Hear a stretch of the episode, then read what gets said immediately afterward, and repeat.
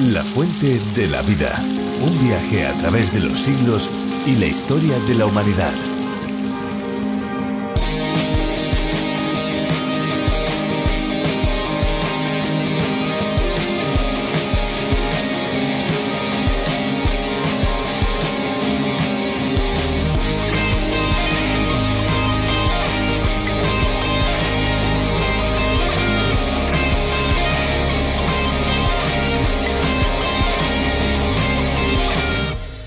Es la segunda ciudad más importante del Reino Unido, conocida antiguamente como la fábrica del mundo o la ciudad de los mil negocios. Sus canales, por cierto, jugaron un papel muy importante como vía comercial durante la Revolución Industrial. Las barcazas tradicionales navegaban y aún lo hacen por los largos canales inundando de colores el centro histórico de la ciudad. Navegar por ellos, entre las rojizas fachadas, es la mejor forma de conocer el patrimonio industrial de la ciudad inglesa.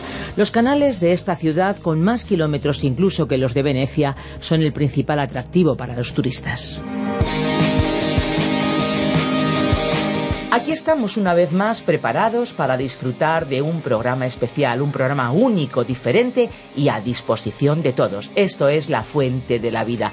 ¿Qué tal amigos? ¿Cómo están? ¿Cómo se encuentran? Les habla Esperanza Suárez y les doy una cordialísima bienvenida. Pues me hago la pregunta, ¿qué hace de la Biblia un libro tan especial? Sencillamente se trata de un conjunto de documentos reconocidos como la palabra de Dios porque fueron escritos por autores inspirados por el propio Creador. Son 66 libros, más de mil capítulos escritos a lo largo de varios siglos, pero con un único mensaje coherente y verdadero.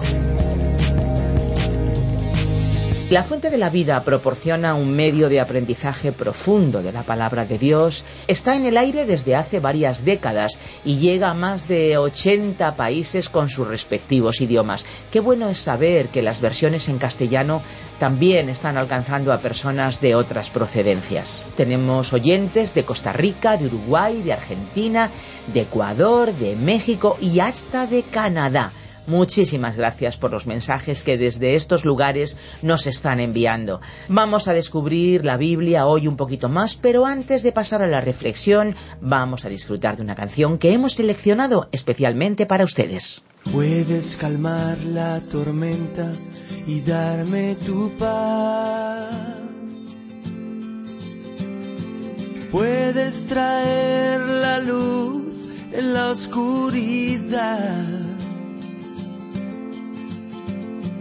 Puedes sanar las heridas de mi corazón. Tú puedes librar mi alma de la opresión. Ya la la la la la la, has cambiado mi corazón.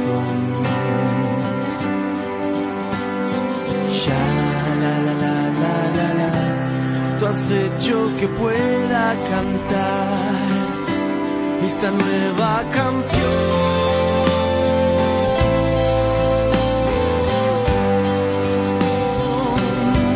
Esta nueva canción.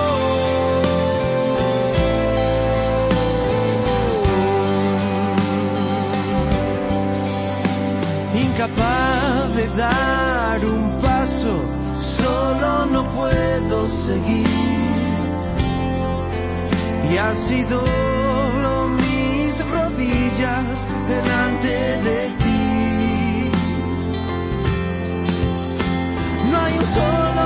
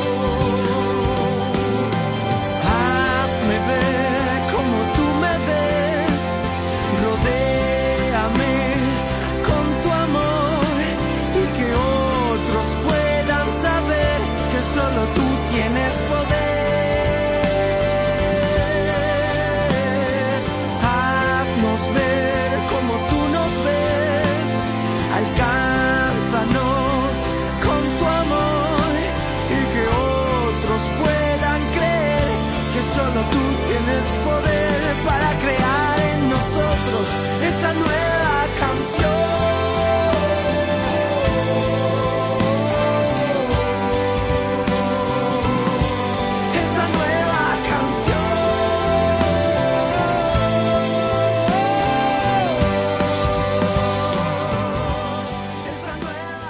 Muchos países del mundo lamentablemente sufren con un grave problema que parece no tener fin, la violencia urbana.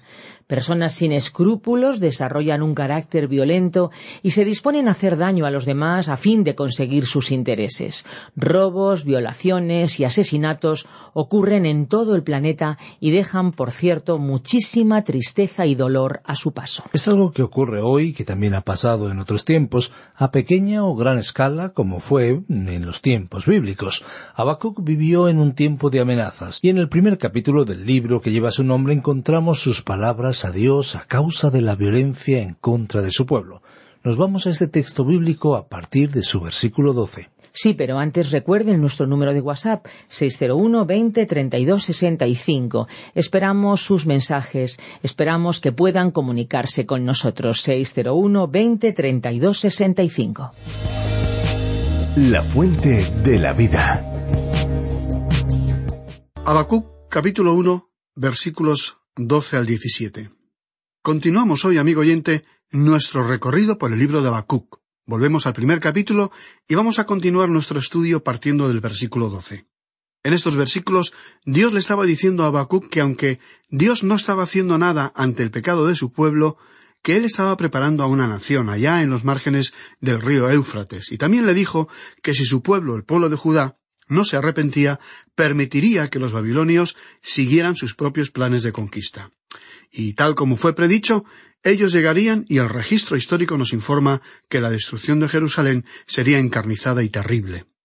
Algunas de las acciones que cometieron con los sobrevivientes del pueblo de Judá cuando los condujeron al cautiverio fueron tan horribles que casi superan cualquier descripción. Ahora llegamos a otro párrafo que hemos titulado El segundo problema del profeta. Ahora bien, cuando Dios le dijo al profeta que iba a usar a los babilonios para castigar a su propio pueblo, otra pregunta surgió en la mente de Habacuc. Si consideramos que antes él tenía una pregunta importante, veremos que entonces él tuvo otra de no menor importancia. Leamos el versículo doce de este primer capítulo de Habacuc. ¿No eres tú desde el principio, oh Señor, Dios mío, Santo mío? No moriremos, oh Señor, para juicio lo pusiste, y tú, oh roca, lo fundaste para castigar. Este era el nuevo problema de Habacuc. Teniendo en cuenta que los babilonios eran un pueblo aún más malvado que el pueblo de Judá, ¿por qué escogería Dios a una nación más malvada para castigar a una nación que, comparativamente hablando, era menos malvada? Pero esta no fue la única ocasión en que Dios utilizó este método. Recordemos que en el libro del profeta Isaías, capítulo diez y verso cinco, los asirios fueron llamados por Dios la vara y bastón de mi furor. En otras palabras, Dios había usado al imperio de Asiria como un látigo para castigar al reino del norte de Israel. Pero después de que él utilizó a Asiria para ejecutar su juicio sobre Israel, Dios castigó a Asiria por sus propios pecados. Así que encontramos en este pasaje de Habacuc la misma situación. Dios iba a usar a una nación perversa como Babilonia para castigar a su pueblo. Cuando su juicio terminara, juzgaría al imperio de Babilonia como efectivamente hizo. Es que Dios ha intervenido en los asuntos humanos y continúa haciéndolo. Quizás Habacuc, en el versículo doce de este primer capítulo, nos da a entender que el profeta creía que Dios iba a actuar en sentido contrario, es decir, que usaría a Judá, su pueblo, para castigar a sus enemigos de Babilonia. Escuchemos la queja elocuente de Habacuc. ¿No eres tú desde el principio, oh Señor, Dios mío, Santo mío? Dios ha surgido de la eternidad, es el Dios eterno. La frase Dios mío, Santo mío, es especialmente significativa. Es como si el profeta hubiera dicho Tú eres un Dios santo, ¿cómo puedes usar a una nación como Babilonia? Nos ha llegado la noticia de que una gran nación está levantándose en las riberas del río Éufrates pero nunca pensamos que usarías a ese pueblo. Ellos se han portado amistosamente con nosotros. El profeta estaba recordando, sin duda, que cuando el rey Ezequías estaba enfermo, ellos habían enviado embajadores ante él, y Ezequías, a su vez, recibió la visita con todos los honores y les mostró todas las riquezas del reino. Por supuesto, como era de esperar, los embajadores extranjeros tomaron debida nota de ello y regresarían un día para apropiarse del oro. Pero Habacuc no fue consciente de ello. Nunca imaginó que Dios utilizaría a Babilonia para castigar al reino de Judá. No podía entender cómo Dios usaría semejante método. Entonces vemos que aquí en el versículo doce dijo no moriremos. Él estaba acertado al pronunciar estas palabras porque recordó las promesas de Dios a Abraham, a Isaac y a Jacob. Dios había hecho promesas a Moisés, a Josué y al rey David. Había hecho también promesas a los profetas que habían aparecido en la escena histórica antes que Habacuc. Dios había dicho que nunca permitiría que la nación pereciera. Por todo ello, dijo con convicción no moriremos. Y de paso, digamos que esta es una buena expresión para hacer reflexionar a aquellos amigos nuestros que creen que Dios ha terminado su relación con la nación de Israel. Dios no ha terminado sus tratos con ellos. Tiene un propósito eterno para ellos, tal como lo tiene con la Iglesia que Él está llamando hoy, de este mundo. Y gracias a Dios que el Hijo de Dios, el creyente, puede decir no moriremos. Ahora, el Señor Jesucristo vino a este mundo para morir. Él dijo que lo hizo para morir en su lugar y en el mío, amigo oyente. Él dijo yo soy la resurrección y la vida. Y efectivamente regresó de entre los muertos. Como dijo el apóstol Pablo en Romanos capítulo cuatro versículo veinticinco, Él fue herido por nuestras rebeliones, resucitado para nuestra justificación. Y el Señor Jesús pudo decir a las hermanas de Lázaro que lloraban su muerte, Yo soy la resurrección y la vida. El que cree en mí, aunque esté muerto, pensemos bien en esta frase, vivirá. Como podemos leer en el relato del Evangelio de Juan, capítulo once, versículos veinticinco y veintiséis. Y le continuó el Señor diciendo a Marta en aquella ocasión, y todo aquel que vive y cree en mí, no morirá eternamente. ¿Crees esto? Por ello, cuando el profeta Habacuc dijo no moriremos, tenía razón. No morirían. Y en las palabras de Jesús a Marta y María, hermanas de Lázaro, encontramos el mensaje del Evangelio. Es una verdad para que usted y yo la creamos. Por supuesto que algún día vamos a morir, pero la gran pregunta que cada persona debe hacerse es ¿Está usted espiritualmente muerto ahora? Y si así fuera, permanecería muerto por sus transgresiones y pecados por toda la eternidad, lo cual significa, y ello significará, una separación eterna de Dios. Dios es un Dios santo, y Él no va a permitir la presencia del pecado en el cielo. Pero ha prometido que si confiamos en su Hijo, nos dará la vida eterna. Dios nos está diciendo que si usted cree que es un pecador, que no merece la salvación, ni puede esforzarse para obtenerla por sí mismo, Él se la ofrece como un regalo, porque por su gracia usted sí puede ser salvo. Entonces recibirá la vida eterna, porque todo aquel que tenga al Hijo de Dios tiene la vida. Amigo oyente, ¿tiene usted hoy al Hijo en su vida? Si lo tiene, usted tiene la vida eterna y no morirá espiritualmente por la eternidad. Ahora bien, cuando Abacub le dijo a Dios no moriremos, estaba en lo cierto, solo que no podía comprender, como nosotros tampoco podemos, algunas de las actuaciones de Dios en el mundo. Anteriormente, Dios le había dicho a Abacub que necesitaba tener una perspectiva acerca de lo que estaba ocurriendo. Y nosotros tenemos una gran ventaja en la actualidad porque tenemos detrás nuestro la perspectiva de la historia. Podemos remontarnos hacia atrás a los días de Habacuc e incluso hasta el mismo principio de la familia humana.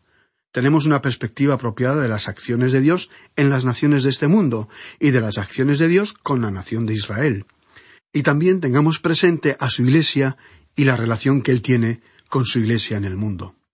Dios actúa de una manera misteriosa para realizar sus milagros en el mundo. En este sentido, por boca del profeta Isaías, capítulo 55, versículos ocho y nueve, nos dice, porque mis pensamientos no son vuestros pensamientos, ni vuestros caminos mis caminos, dice el Señor.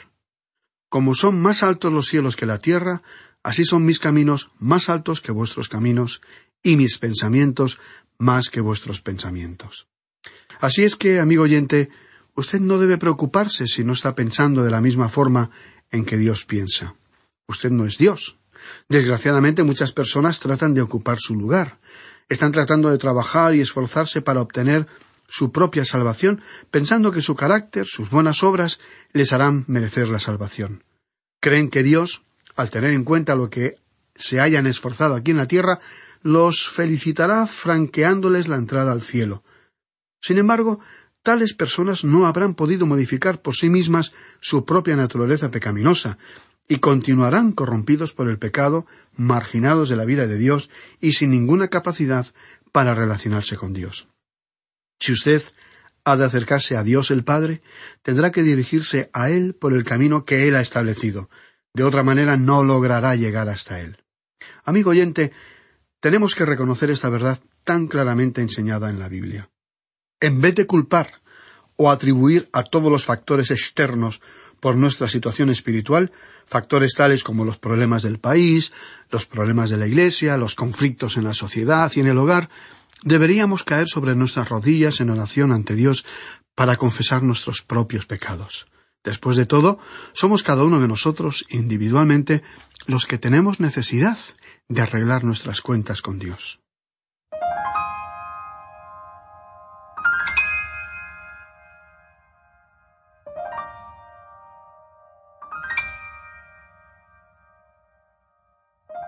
Esta era, pues, la situación en que se encontraba la nación de Judá, o reino del sur de Israel, en los días del profeta Habacuc, en que él pronunció aquella frase no moriremos. Ahora, aquí continuó diciendo Habacuc en este mismo versículo doce Oh Señor, para juicio lo pusiste, y tú, roca, lo estableciste para castigar. Aquí el profeta estaba señalando con su dedo a Babilonia, de pronto él debió verse en el grupo de los buenos frente al de los malvados, a los enemigos, a quienes correspondía castigar. A nosotros nos parece que siempre nuestro lado es el que tiene razón, y que es donde están los buenos. Y tú, oh roca, lo fundaste para castigar. En otras palabras, los has puesto para ejecutar tu castigo. Es como si le estuviera diciendo a Dios Señor, después de todo, los malvados no somos nosotros, sino ellos a quienes tendrías que juzgar y castigar. En esos momentos se habría olvidado que él se había dirigido al Señor preocupado porque él no hiciera algo acerca del mal que aquejaba a su propio pueblo Judá. Abacum había señalado correctamente que su propia gente estaba haciendo alarde de la ley, pero ignorantes acerca de ella, no prestando atención a los mandamientos de Dios. El profeta había acusado a Dios por no haber hecho nada para remediar esta situación. ¿Acaso ya se había olvidado de ello? Aquí tenemos el argumento de Habacuc. Leamos la primera parte del versículo trece de este primer capítulo de su libro. Muy limpio eres de ojos para ver el mal, ni puedes ver el agravio. Esto es cierto. Un Dios santo no puede contemplar el mal ni contemplar el sufrimiento. Este es precisamente el motivo por el cual nadie podrá entrar al cielo cargando con sus propios pecados. Esta es la razón por la que todos necesitamos ser perdonados de nuestros pecados. Todos necesitamos el poder limpiador, purificador de la sangre del Cordero de Dios que quita el pecado del mundo. Necesitamos recibir una nueva naturaleza. Tenemos que nacer de nuevo espiritualmente. Recordemos a Nicodemo, aquel personaje que encontramos en el Evangelio de Juan, que era un hombre muy religioso. Incluso a él el Señor le dijo que necesitaba nacer de nuevo y recibir una nueva naturaleza. La religión no puede quitar ni lavar el pecado. Es la sangre del Señor Jesucristo que murió y resucitó lo que limpiará nuestros pecados. Así que hemos visto que Dios no puede contemplar la maldad, ni nunca lo hará. Es por ello que, amigo oyente, para usted no habrá una entrada al cielo hasta que se haya solucionado el problema de su pecado. Es que cuando Dios le perdona a usted, este perdón se debe a que la pena correspondiente a su pecado ya ha sido pagada por su Hijo. Algunos parecen tener la idea enormemente distorsionada de que Dios es un anciano caballero sentimental que no tendría el valor como para castigar al ser humano aquí en la tierra. Pero no olvidemos la imagen que la Biblia nos presenta de un Dios santo que no tolera la presencia de la maldad. Su pecado, amigo oyente, tendrá que ser confesado y perdonado antes de que usted pueda ser aceptado por Él para entrar en la familia de Dios.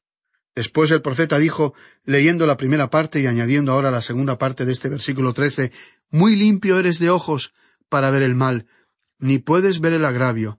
¿Por qué, pues, ves a los criminales? Fue como si el profeta le hubiera dicho a Dios, No puedes confiar en los babilonios. Son unos pecadores y una banda de criminales.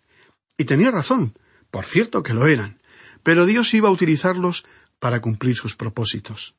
Para algunos de nosotros puede resultar aterrador, pero no deberíamos desechar la idea de que En su soberanía, Dios podría usar a una nación pagana para castigar a otra nación, tal como lo hizo en los tiempos bíblicos. Porque Él está actuando entre las naciones del mundo de maneras muy variadas e interesantes, y por ello a veces resulta apasionante estar enterados de todo lo que está sucediendo en esta tierra. El futuro seguramente nos preocupa ante los pronósticos actuales de lo que pudiera suceder, pero Dios continúa llevando adelante su plan y está al control de la situación. Aunque a veces no lo parezca, nada queda fuera de su control. Él aún se encuentra dirigiendo este vasto universo. Y en la tercera parte de este versículo trece añadió el profeta ¿Por qué, pues, ves a los criminales y callas cuando destruye el impío al que es más justo que él? Aquí Habacuc, al expresarse de esta manera, se equivocó. No puede uno referirse a nadie que sea más justo que otro al que se califica como impío.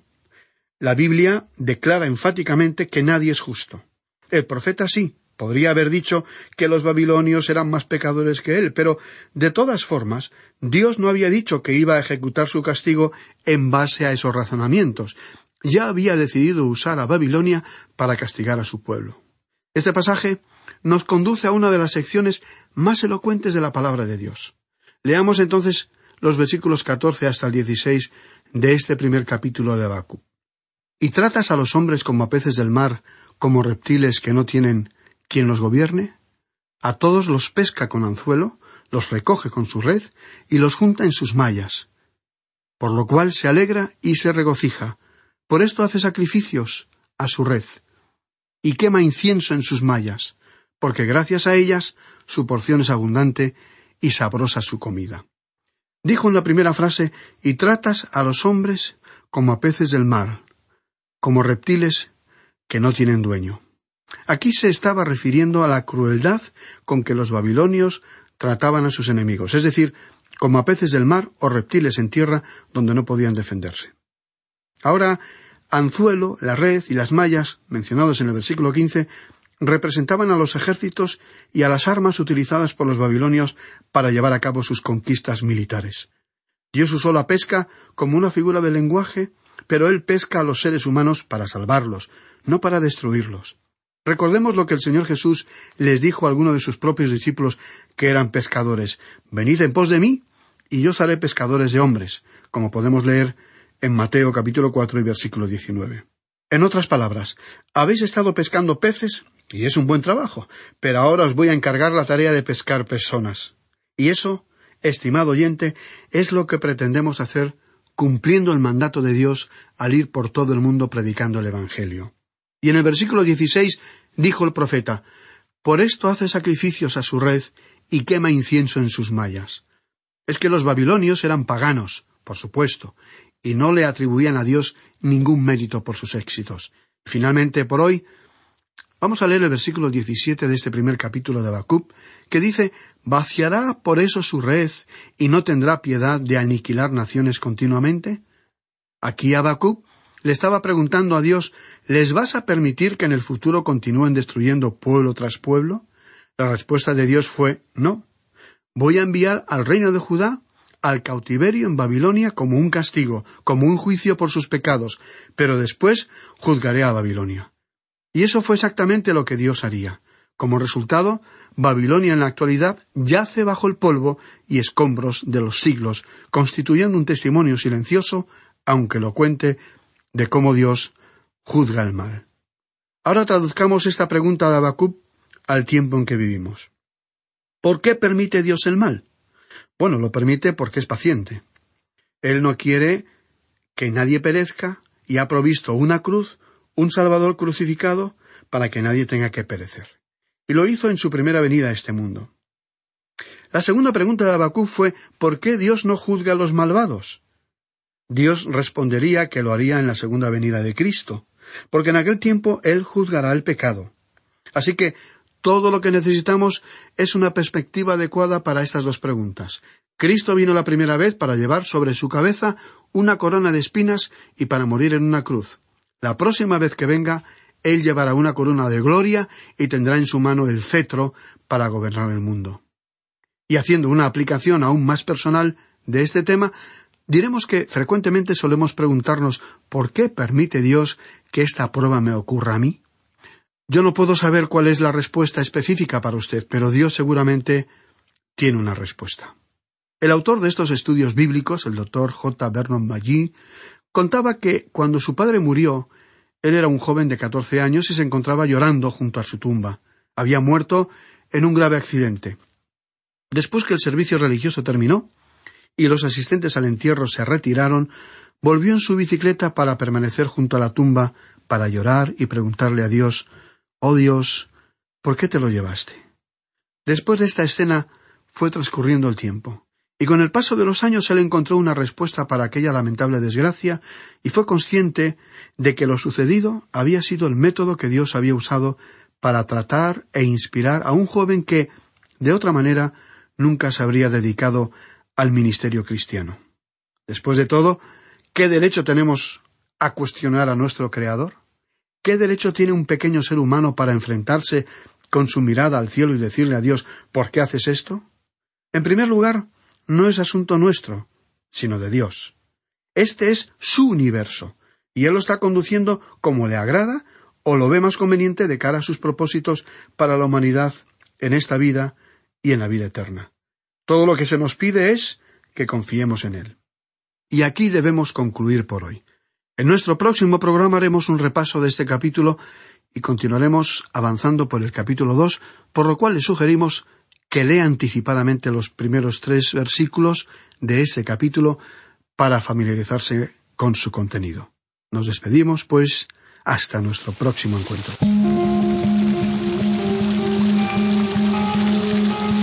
Muchas gracias amigos a todos los que hoy nos han acompañado. Gracias por escucharnos. Esperamos volver a encontrarnos en la próxima emisión. Y bueno, si tal vez no pueden ustedes acompañarnos por la señal de radio, les recordamos que el programa de hoy y todos los anteriores están ya disponibles en Internet. Visiten nuestra web lafuentedelavida.com o bien descarguen la aplicación La Fuente de la Vida, que también se puede encontrar con el nombre a través de la Biblia. Y por supuesto, también ponemos a su disposición otras vías de contacto, como son nuestros teléfonos 91 422 05 24 o bien el 601 20 32 65. No se olviden que si llaman desde fuera de España deben pulsar el prefijo más 34 91 422 05 24 y 601 20 32 65. Si desean enviarnos un correo electrónico lo pueden hacer a la siguiente dirección info arroba radioencuentro.net, info arroba radioencuentro.net. Gracias de verdad por acompañarnos y recuerden que también pueden compartir el programa a través de las redes sociales. Difúndanlo para que más y más personas puedan disfrutar, como usted lo ha hecho hoy, de esta fuente de la vida. Porque no es una fuente cualquiera, es una fuente de agua viva que nunca se agota. Beba de ella.